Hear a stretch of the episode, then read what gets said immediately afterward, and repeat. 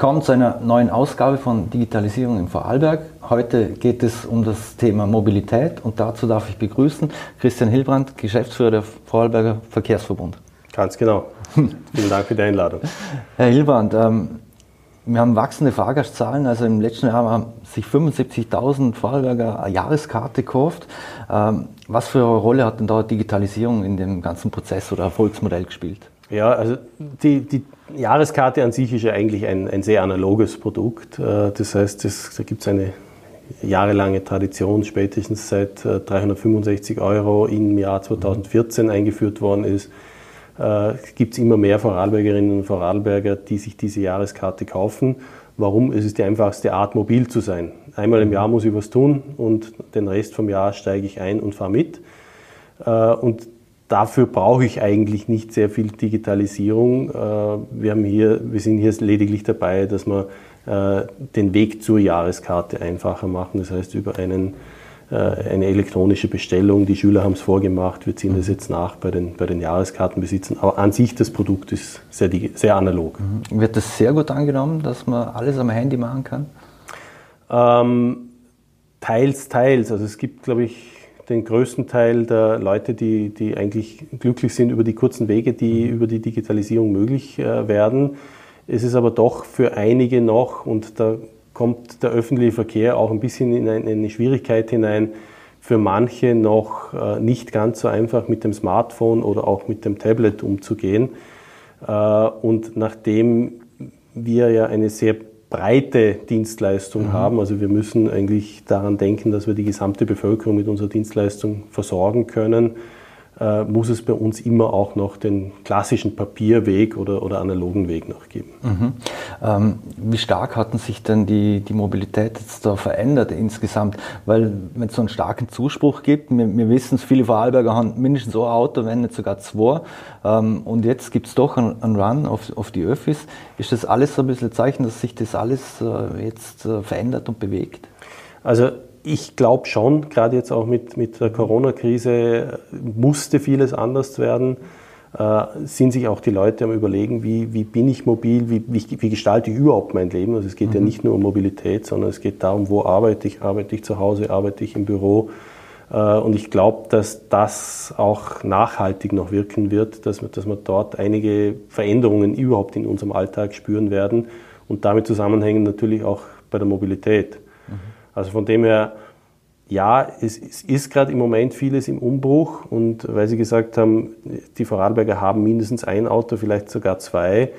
Ähm, Vorarlberg ist von den Bundesländern eines der Bundesländer, die eigentlich die niedrigste oder eine der niedrigsten Autobesitzquoten mhm. haben, äh, was uns natürlich auf der einen Seite entgegenkommt, weil dann fährt man auch mhm. mehr Bus, Bahn, Fahrrad oder mit anderen Dingen.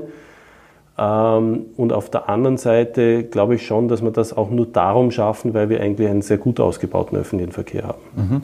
Und wie wichtig ist dem Vorarlberg aus Ihrer Sicht, äh, dass alles umweltbewusst ist?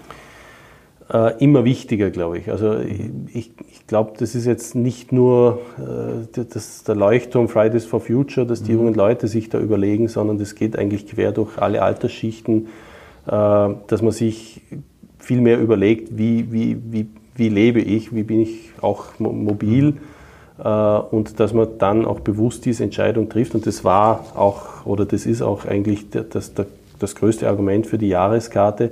Ich entscheide mich irgendwann einmal bewusst, mhm. diese Jahreskarte zu kaufen und dann äh, kommt vielleicht eine Eigenschaft des Vorarlbergers noch uns zugute, dass man sagt, wenn man es denn einmal gekauft hat, dann muss man es auch ausnützen. Also es ist wie mhm. beim Skifahren, wenn ich eine Saisonkarte gekauft habe, dann gehe ich nicht nur bei Sonnenschein, sondern vielleicht auch, wenn es einmal bewölkt ist, Skifahren. Wenn ich eine Jahreskarte mhm. habe, dann versuche ich auch die, den öffentlichen Verkehr und alles, was damit verbunden ist, zu nutzen. Mhm. Sie haben ja auch im, Öf also beim öffentlichen Verkehr sich bewusst für E-Busse zum Beispiel entschieden, beziehungsweise auch für einen Test. Das sind ja vier im Einsatz. Ähm, wie waren jetzt da die Erfahrungswerte und vor allem, wie geht es da weiter in dem Projekt? Ja, also EBUS hat eigentlich einen Hintergrund. Es gibt ab äh, nächstes Jahr, also in, in einem Jahr ist die schon in Kraft, die Clean Vehicle Directive. Das heißt, mhm. ab diesem Zeitpunkt äh, müssen im Prinzip alle öffentlichen Fahrzeuge zu einem bestimmten Prozentsatz sauber sein. Also mhm. sauber heißt äh, entweder elektrisch oder mit Wasserstoff angetrieben oder mit Erdgas. Mhm. Ähm, und das Problem, was wir gesehen haben, ist technisch nicht unbedingt einfach machbar. Mhm. Äh, also wir, wir sind seit 2013 in der Vorbereitung für diese Elektrobusse. Es hat dann nach einigen Sackgassen auch letztes Jahr dann Gott sei Dank funktioniert, mhm. dass, wir, dass wir dann diese E-Busse dann wirklich beschafft und eingesetzt haben.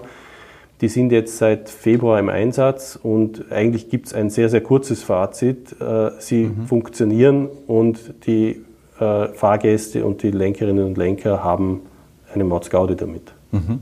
Ich glaube, Mordsgaude, wenn vor allem viele Junge haben, wenn sie im Bus stehen und sehen, dass es da gratis WLAN gibt. Ist das etwas, wo stark genutzt wird? Also WLAN gibt es schon länger, darum hätte ich es jetzt mhm. fast vergessen. Äh, das war damals noch im Zuge des Regierungsprogramms 2014, hat man das verankert, dass man einen öffentlichen Verkehr mit WLAN haben möchte. Äh, wir haben das dann umgesetzt äh, und inzwischen ist es nicht mehr wegzudenken. Also wir haben eigentlich dort Datennutzungsraten, wo mhm. wir sagen, Gott sei Dank haben wir eine Flatrate, weil es wäre wahrscheinlich nicht mehr nicht bezahlbar. Mhm. Äh, es wird genutzt, äh, da gibt es auch eine klassische Altersabstufung, also die, die Vielverbraucher sind meistens irgendwo so zwischen, zwischen 15 und 25, da mhm. gibt es ganz andere Anwendungen. Und es ist nicht nur das klassische äh, soziale Medien-Thema, sondern es ist mhm. vom Streaming über. Also mhm. ja, es ist zur Einrichtung geworden. Mhm. Sie bieten ja auch die, die Fertig-App mhm. an. Äh, wie wichtig ist denn vor allem in Corona-Zeiten, ähm, dass man kontaktlos bezahlen kann? Also wir haben in der Anfangsphase von Corona gelernt, dass man die Dinge, die man aufgebaut hat, die eigentlich die äh, Hauptkanäle sind, dass die von heute auf morgen wegbrechen mhm. können. Also wir haben innerhalb von wenigen Tagen die, die Buslenkerinnen und Buslenker aus dem Schussfeld nehmen müssen, also mhm. einfach um Ansteckungsgefahr zu vermeiden. Das ist bei den, im Bereich Bus der Hauptvertriebskanal, den, den wir haben und hatten. Ähm, bei der Schiene ist es noch der Automat.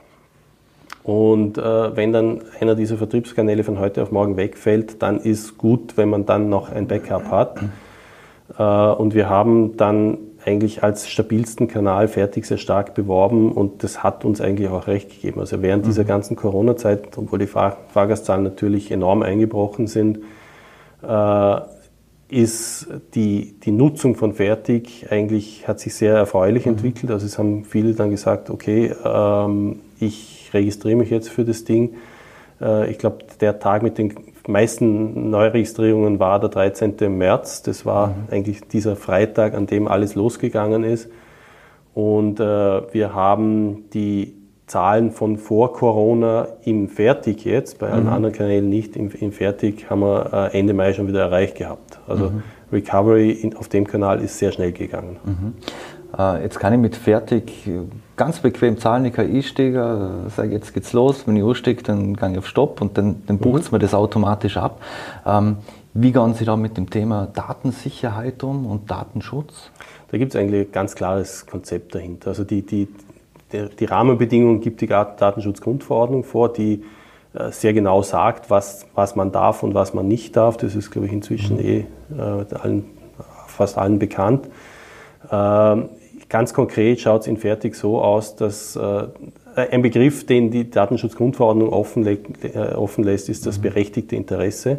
Mhm. Äh, und dort schaut es einfach so aus, dass wir sagen, wir müssen, nachdem eine Fahrt abgeschlossen ist, müssen wir äh, im Prinzip eine Zeit lang einen Beleg ausstellen können. Mhm. Das heißt, wenn ein Kunde kommt und sagt, ich hätte gerne einen Beleg für diese Fahrt, dann müssen wir den ausstellen können. Das heißt, wir müssen diese Daten äh, wie viel ist dort verrechnet worden, die, die Daten des Kunden so lange speichern.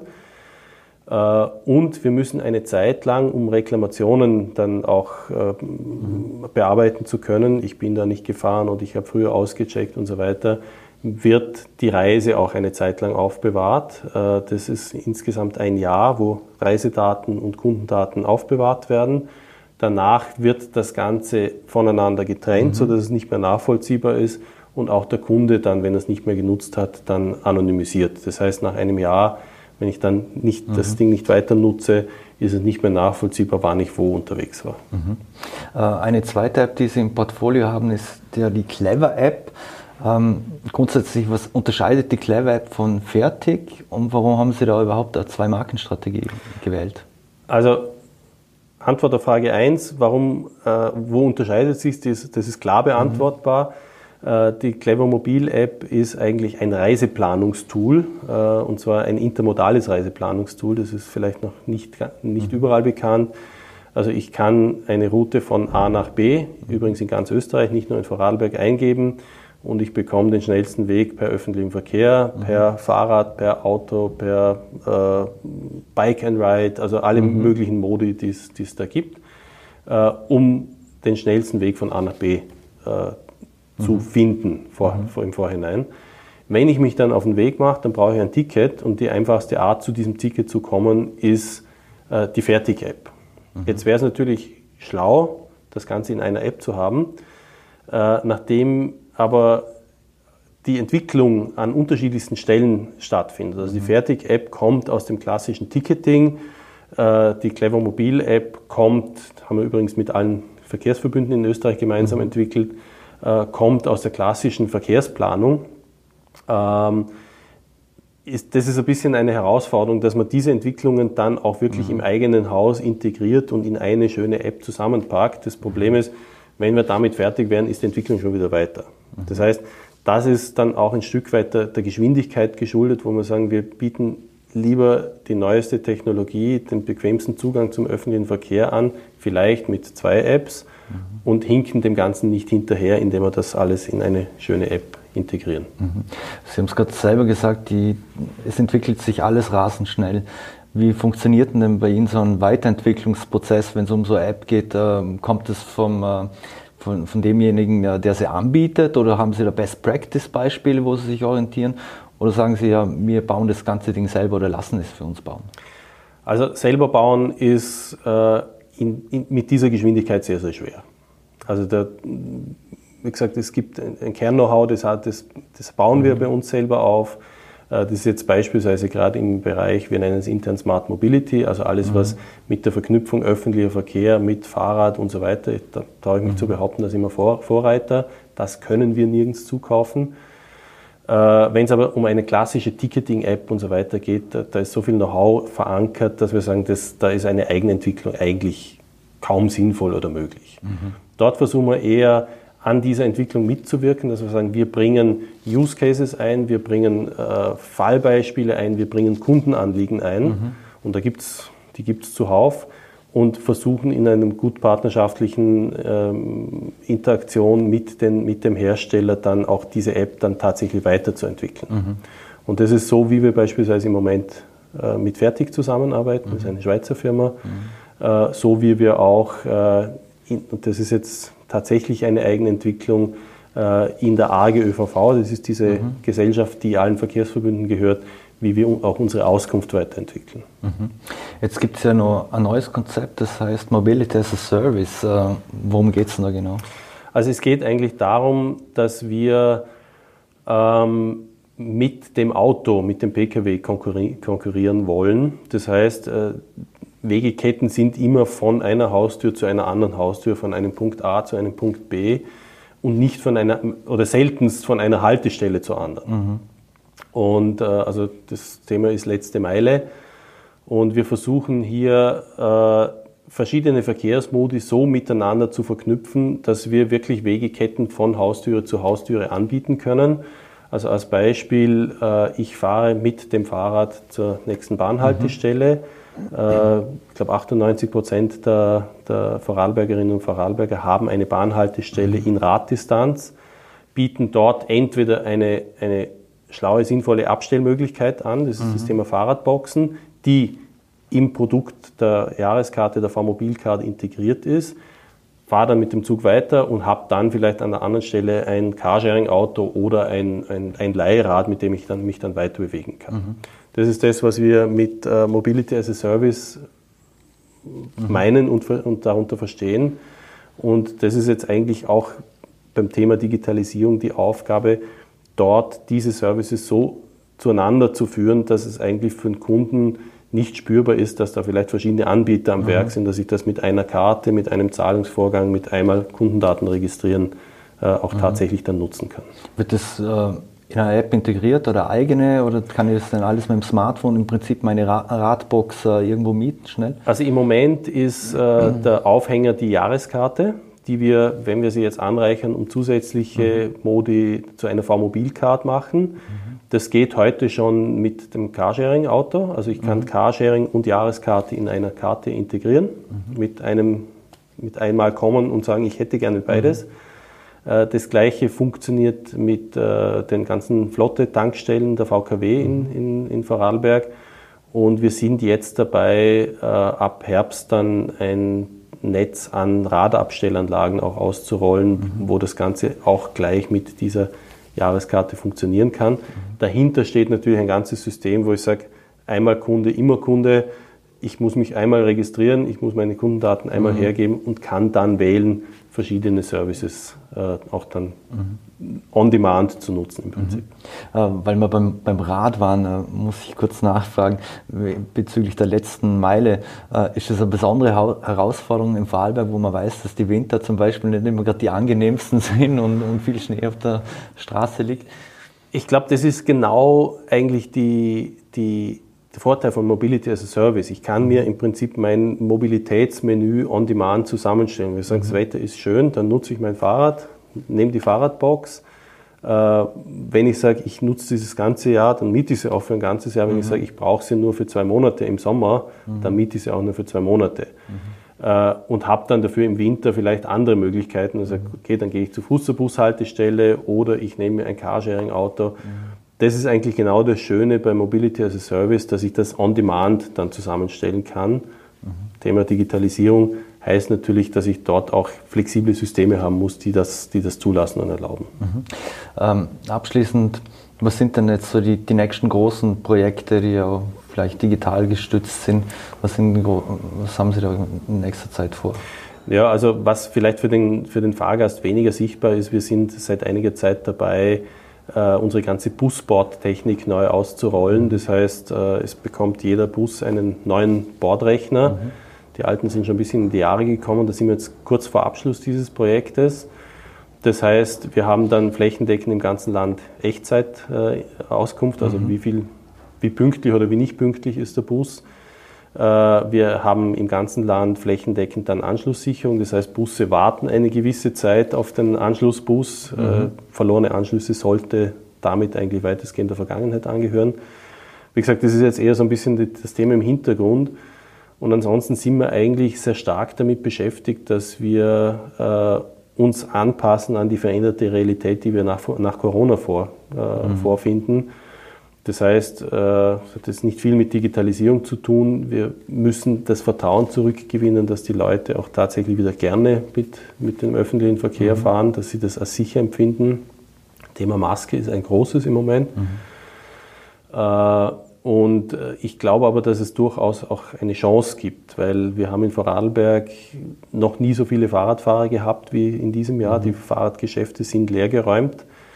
Und wenn wir daran denken, dass neue Mobilität eben so aussehen kann, wie, wie wir es vorher besprochen mhm. haben, dann ist das eine Chance. Nämlich dann sind diejenigen, die heute Fahrrad fahren, vielleicht diejenigen, wenn das Wetter schlechter wird, die wieder mit Bus und Bahn fahren. Mhm. Und da bin ich eigentlich relativ zuversichtlich, dass dort auch viele sich jetzt neu überlegen, wie sind wir mobil. Mhm. Und das müssen wir unterstützen. Und die Technologie folgt dann, glaube ich, dem, was die Leute auch wollen. Mhm. Ein schönes Schlusswort. Dann sage ich recht herzlichen Dank für das interessante Gespräch. Vielen Dank. Und wünsche viel Erfolg. Dankeschön. Danke.